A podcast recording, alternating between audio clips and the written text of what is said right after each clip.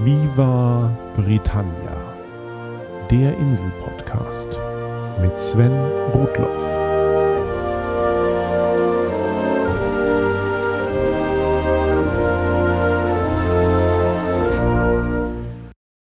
Hallo zu Folge 14 von Viva Britannia, dem Podcast über Großbritannien und die Briten. Wie treue Zuhörende wissen, vermeide ich in diesem Podcast wirklich tagesaktuelle Themen. Die thematischen Folgen von Viva Britannia sollen auch noch in ein paar Jahren einigermaßen Sinn machen und nicht gleich einen Monat nach der Veröffentlichung Schnee von gestern sein. Aber wie inzwischen aufgefallen sein dürfte, ist meine Themenwahl auch nicht zufällig. Wenn die Jahreszeit ein Thema nahelegt, und sei es nach meinen sehr persönlichen verqueren Assoziationen, platziere ich eine entsprechende Folge. So habe ich anlässlich der Burns Night im Februar in Folge 3 über Edinburgh und Schottlands Söhne gesprochen. Im Nachhinein muss ich erkennen, dass von Töchtern bisher nicht die Rede war, das hole ich demnächst nach. Und in Folge 12 habe ich mich dem Thema Sport gewidmet, weil es sich Ende Juni, Anfang Juli wegen Wimbledon und den Ashes einfach anbot. Und so war mir natürlich klar, dass jetzt, im Juli, die Medien überkochen werden wegen der Geburt des nächsten königlichen Nachwuchses auf der Insel. Ich persönlich hatte schon ein wenig früher mit der Geburt des Kindes von William und Kate, des Duke und der Duchess von Cambridge gerechnet, aber der errechnete Geburtstermin wird bei solchen Gelegenheiten ja nicht veröffentlicht. Und zum Glück habe ich auch nicht darauf gewettet, so wie das tausende Briten getan haben, von wegen einer Alexandra. Was soll ich also zu einem solchen Anlass noch Großes und Zeitloses berichten? Nun, ich kann all denjenigen, die das Klatschblattgehabe der Medien in diesen Tagen leid haben, einfach die wesentlichen Fakten und vielleicht einige neue Einsichten zum britischen Königshaus ohne großes Brimborium nahebringen. Handeln wir also zunächst einmal die offensichtlichen Themen ab. Inwiefern wurde da jetzt eigentlich ein potenzieller König geboren? Die Regeln der britischen Thronfolge sind im Bill of Rights von 1689 und im Act of Settlement von 1701 festgelegt. Demnach haben bisher Söhne von Herrschern in der Reihenfolge ihrer Geburt Vorrang vor Töchtern. Außerdem haben Nachfahren eines Thronfolgers Vorrang vor dessen jüngeren Geschwistern. Das heißt im konkreten Fall, Königin Elisabeth II. und ihr Gatte Philipp haben vier Kinder. In der Reihenfolge ihrer Geburt sind dies Prinz Charles, Prinzessin Anne, Prinz Andrew und Prinz Edward. Als ältester Sohn steht Prinz Charles an erster Stelle der Thronfolge. Charles hat die beiden Söhne William und Henry, genannt Harry. Als direkte Nachfahren von Charles standen sie bisher an zweiter und dritter Stelle der Thronfolge. Erst danach käme Charles jüngerer Bruder Andrew zum Zuge, dann dessen Nachfahren, dann der jüngste Bruder Edward und seine Nachfahren und dann erst Prinzessin Anne und ihre Nachfahren, obwohl Anne nach Charles die zweitälteste von Elisabeths Kindern ist. Das neugeborene Kind von William und Kate ist nun unabhängig vom Geschlecht die neue Nummer 3 in der Thronfolge, vor Williams Bruder Harry. Wenn es sich hierbei um eine Tochter gehandelt hätte, könnte ihr nach der 300 Jahre alten Regel ein später geborener Bruder den Thron einmal streitig machen. Allerdings haben die Commonwealth-Reiche bereits 2011 beschlossen, einige Regeln der Thronfolge zu ändern, vor allem weibliche Nachkommen nicht mehr zu benachteiligen. Eine entsprechende Reform wurde diesen April bereits vom britischen Unterhaus beschlossen. Insgesamt haben derzeit neun der 16 Commonwealth-Reiche der Reform zugestimmt. Allerdings betrifft die Neuregelung nur potenzielle Thronfolger, die nach dem 28. Oktober 2011 geboren wurden. Prinzessin Anne und ihre Nachfahren rücken daher auch nach den neuen Bestimmungen nicht mehr in der Thronfolge vor Annes jüngere Brüder auf. Aber wie wir wissen, diese Neuregelung ist im konkreten Fall unerheblich, denn das Kind ist ohnehin ein Sohn. Allerdings, nach der Neuregelung darf das Söhnchen nun auch mal eine Katholikin heiraten, ohne gleich die Krone abgeben zu müssen. Denn das war bisher auch der Fall. Jetzt muss er nur noch selbst Anglikaner sein, schließlich ist er als König auch Oberhaupt der anglikanischen Kirche. Der Glauben seiner Partnerin ist unerheblich. Was passiert, wenn der Thronfolger einmal einen Mann heiraten will, darüber schweigt sich das Gesetz noch aus. So modern, für eine solche Eventualität vorzusorgen, wollte man dann doch nicht sein. Machen wir in diesem Zusammenhang mal einen kurzen Abstecher zum Thema Titel. Denn da gibt es so einige Eigenheiten, die in der aktuellen Königsfamilie zum Tragen kommen. Der jeweils aktuelle Thronfolger trägt traditionell den Titel Prince of Wales. Das ist bekanntermaßen derzeit Charles und das schon seit über 50 Jahren. In dem Moment, in dem Charles gekrönt wird, verliert er diesen Titel und er kann sich entscheiden, ihn seinem Sohn William zu übertragen. Dieser Wechsel geschieht nicht automatisch Aber seit 1301 ist es mehr oder weniger üblich, dass König oder Königin ihrem ältesten lebenden Sohn den Titel des Prince of Wales and Earl of Chester geben. Gleichzeitig ist Charles auch der Duke of Cornwall. Dieser Titel gehört automatisch dem ältesten Sohn des amtierenden Monarchen. Wird Charles gekrönt, geht der Titel also automatisch auf William über. Sollte Charles sterben, bevor er den Thron besteigt, fällt der Titel zunächst an die Krone zurück und er würde erst dann automatisch auf Williams nun gerade geborenen Sohn übergehen, wenn William selbst den Thron besteigt. Alles klar? Kommen wir aber nun zu den Frauen. Die Frau eines Prince of Wales kann den Titel Princess of Wales tragen und die Frau des Duke of Cornwall den Titel Duchess of Cornwall. Da aber die meisten britischen Thronfolger erst heirateten, nachdem sie gekrönt wurden, oder aber starben, bevor sie jemals heiraten konnten, gab es seit 1301 nur ganze zehn Prinzessinnen von Wales. Nummer 9 war die wohl bekannteste, Charles' erste Frau Diana. Da Diana in einer Adelsfamilie geboren wurde, war sie bereits vor ihrer Heirat mit Charles die Honorable Diana Spencer. Ihr Vater erbte 1975 den Titel des Earl Spencer und ab da war sie Lady Diana Spencer.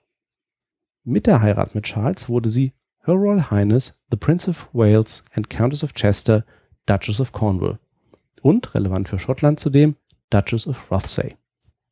Zur Scheidung von Charles und Diana im Jahr 1997 geschah etwas bis dahin Einmaliges. Diana verlor formal alle vorgenannten Titel und die Anrede Her Royal Highness. Dennoch ließ das Königshaus verlauten, dass sie weiterhin als Diana, Princess of Wales zu betiteln sei und als Mutter der Nummer 2 und 3 der Thronfolge nach wie vor als Mitglied des Königshauses gelte. Nach dem Tod von Diana und der neulichen Heirat von Charles mit Camilla Parker Bowles hat diese nun formal den Titel der Princess of Wales. Aus Rücksicht auf Diana führt sie in der Öffentlichkeit aber nur den Titel der Duchess of Cornwall. William und Kate tragen die Titel des Duke und der Duchess of Cambridge. Dieser Titel wurde seit dem Jahr 1600 mehreren Mitgliedern der Königsfamilie verliehen, aber er wurde nicht durchgehend genutzt. Der letzte Träger vor Prinz William war Prinz George, der 1904 starb. Traditionell erhalten männliche Mitglieder des Königshauses wenigstens einen Adelstitel im Zusammenhang mit ihrer Heirat. Und so war es auch bei William. Nur Stunden vor seiner Heirat mit Catherine Middleton wurde er von seiner Großmutter ernannt zum Duke of Cambridge, Earl of Strathern und Baron Carrickfergus. Wo wir gerade über Titel sprechen, sollten wir uns die Familie als solche mal ansehen. Denn bekanntermaßen herrscht auf der Insel derzeit das Geschlecht der Windsors. Aber stimmt das so eigentlich? Bringen wir mal zurück in der britischen Geschichte. In der letzten Folge zu Richard III. habe ich geschildert, wie auf Richards Geschlecht der Plantagenets im Jahr 1485 mit Heinrich VII. der erste Tudor folgte. Im Folgenden kam es immer wieder dann zu nennenswerten Wechseln auf dem englischen Thron, wenn Königinnen starben. Königin Elisabeth I., unter der Shakespeare seine meisten Werke schrieb, war die letzte Tudor-Regentin und sie starb 1603 ohne Nachkommen. Nach ihr kamen die Stuarts an die Macht. Diese waren ursprünglich ein rein schottisches Herrschergeschlecht und 1603 herrschte der Stuart James VI. schon fast 40 Jahre lang über Schottland, als mit dem Tod Elisabeths auch die englische und irische Krone per weit verzweigter Thronfolge an ihn fiel. Die Krone von England und Irland trug er fortan als James I. Er ist daher allgemein bekannt als James VI. und Erste. Nach dieser Einigung der Krone nannte sich James König von Großbritannien und Irland. Seine Regentschaft war nicht leicht. Der Gunpowder-Plot unter Mitwirkung von Guy Fawkes, den ich in Folge 11 erwähnt habe, richtete sich gegen ihn. Bekannt ist er aber auch durch Errungenschaften. So finanzierte er die nach ihm benannte King James Übersetzung der Bibel, die bis heute einflussreichste englische Bibelfassung. Aber weiter im Text. Die Stuarts herrschten über Großbritannien bis 1714. Als dann Königin Anne ohne Nachkommen verstarb, fiel die Krone gemäß dem eingangs erwähnten Act of Settlement von 1701 an ihren entfernten Cousin George I. aus dem deutschen Herrschergeschlecht der Hannoveraner. Das Haus Hannover wiederum hielt die Krone bis Königin Victoria im Jahr 1901 starb. Sie stellte mit ihrem ältesten Sohn Edward VII. zwar den neuen König, aber als Frau konnte sie ihrem Sohn den Titel des Hauses Hannover nicht vermachen. Stattdessen fielen der Titel und die deutschen Besitztümer des Hauses Hannover zurück an Victorias Onkel. Edward VII. hingegen war formal der Erbe seines Vaters aus dem Haus Sachsen-Coburg und Gotha. Und das herrscht im Grunde noch heute über Großbritannien und über Belgien. Nur haben die britischen und belgischen Zweige der Familie während des Ersten Weltkrieges offiziell andere Namen angenommen, um sich von ihrer ungeliebten deutschen Herkunft zu distanzieren. Der belgische Zweig nannte sich fortan einfach von Belgien und der britische nannte sich Windsor, nach dem Wohnort der Königsfamilie. Schloss Windsor heißt also nicht so nach der Familie, die dort wohnt, sondern die Familie heißt so nach dem Ort, wo das Schloss steht. Die auf der Erfindung der Windsors folgenden Geschehnisse kann man gut an Filmen festmachen.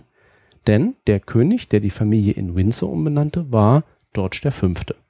Als er starb, fiel die Krone 1936 an seinen Sohn Edward VIII. Dieser beabsichtigte jedoch, die geschiedene Amerikanerin Wallace Simpson zu heiraten und um einer möglichen Regierungskrise vorzubeugen, dankte er ab und überließ seinem jüngeren Bruder den Thron, George VI. Der übernahm die Pflichten widerwillig, aber sorgte durch Nähe zum Volk, insbesondere während des Zweiten Weltkriegs, für eine neue Popularität der Monarchie. Wem diese Geschehnisse bekannt vorkommen, die Thronbesteigung durch George VI. ist Inhalt des wunderbaren und preisgekrönten Films The King's Speech mit Colin Firth in der Titelrolle. George VI. hatte zwei Töchter, Elisabeth und Margaret. Erstere bestieg nach seinem Tod 1952 den Thron als Elisabeth II. und sie herrscht noch heute. Ihre Mutter, die ebenfalls Elisabeth hieß und die in The King's Speech von Helena Bonham Carter dargestellt wird, war beim britischen Volk durchgehend sehr beliebt.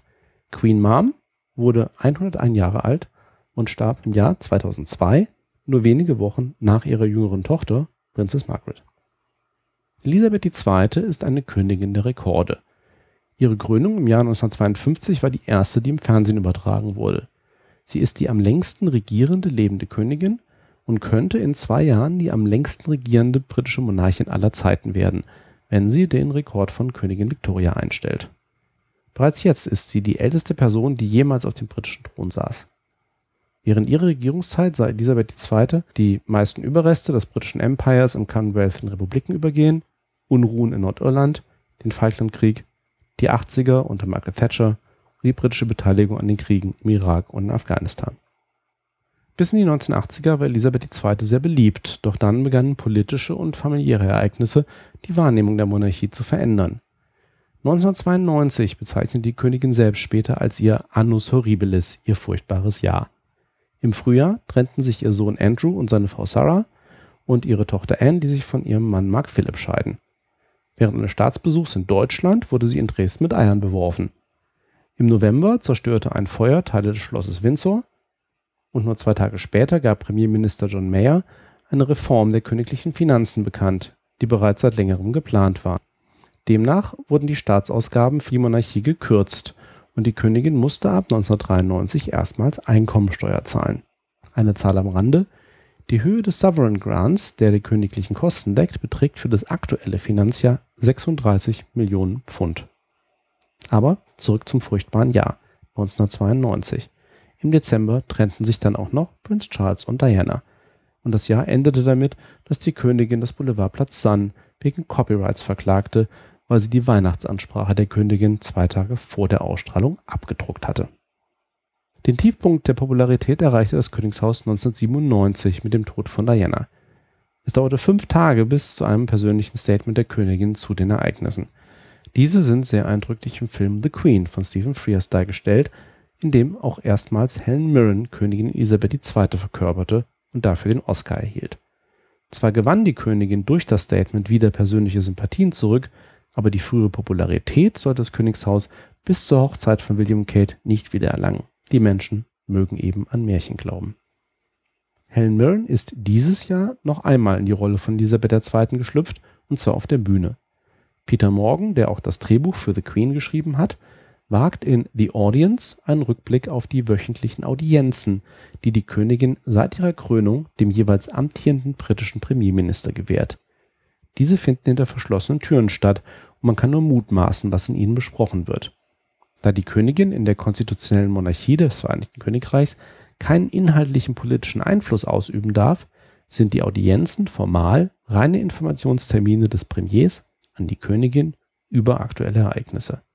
Aber die Königin ist nun über 70 Jahre lang auf dem Thron und hat viele Politiker kommen und gehen sehen, einschließlich elf Premierministern. Da würde es schon verwundern, wenn sie in den Audienzen nicht den einen oder anderen sanften Ratschlag geben könnte. Die Rolle der Königin und der königlichen Familie auf der Insel beschränkt sich auf offizielle, zeremonielle, diplomatische und repräsentative Funktionen. Sie dürfen Ehrungen verleihen und die Königin ernennt formal den Premierminister. Regieren im eigentlichen Sinne dürfen sie nicht. Deshalb gerät auch Prinz Charles immer wieder einmal in die Schlagzeilen. Der Prince of Wales ist eifriger Verfechter des organischen Landbaus und der Homöopathie und zu oft lässt er sich hinreißen, im Hintergrund Einfluss auf entsprechende Politiker, Minister oder unliebsame Kritiker seiner Neigungen nehmen zu wollen. Überhaupt ist er im Volk nicht sonderlich beliebt und nicht wenige wünschen sich, Charles würde zugunsten von William auf den Thron verzichten. Bisher macht Mama aber keine Anzeichen, kurzfristig den Thron überhaupt abgeben zu wollen. Schließlich gibt es da auch noch den Regierungsrekord von Königin Victoria einzustellen. Und so wird es sicherlich eine ganze Weile dauern, bis der diese Woche geborene Nachkömmling vielleicht einmal König wird. So viel für heute zum britischen Königshaus. Auch die kommende Sendung hat wieder einen gewissen zeitlichen Bezug, aber nur indirekt. Im August steigt in Edinburgh wieder mein geliebtes Fringe Festival, von dem ich in Folge 2 berichtet habe. Dieses Jahr bin ich ausnahmsweise nicht dort, aber eingedenk der guten Zeiten, die ich in Schottland und mit schottischen Dingen verbringe, soll es beim nächsten Mal um das wichtigste schottische Getränk gehen, das Wasser des Lebens, den Whisky. Und wenn ihr euch zwischenzeitlich entweder ganz königlich fühlt oder Whisky benebelt seid, hinterlasst mir doch gerne eine Rezension bei iTunes oder empfehlt Viva Britannia weiter oder klickt auf den Flatter-Button auf der Homepage. Ich freue mich über euer Feedback. Thanks for listening. Cheers and bye bye.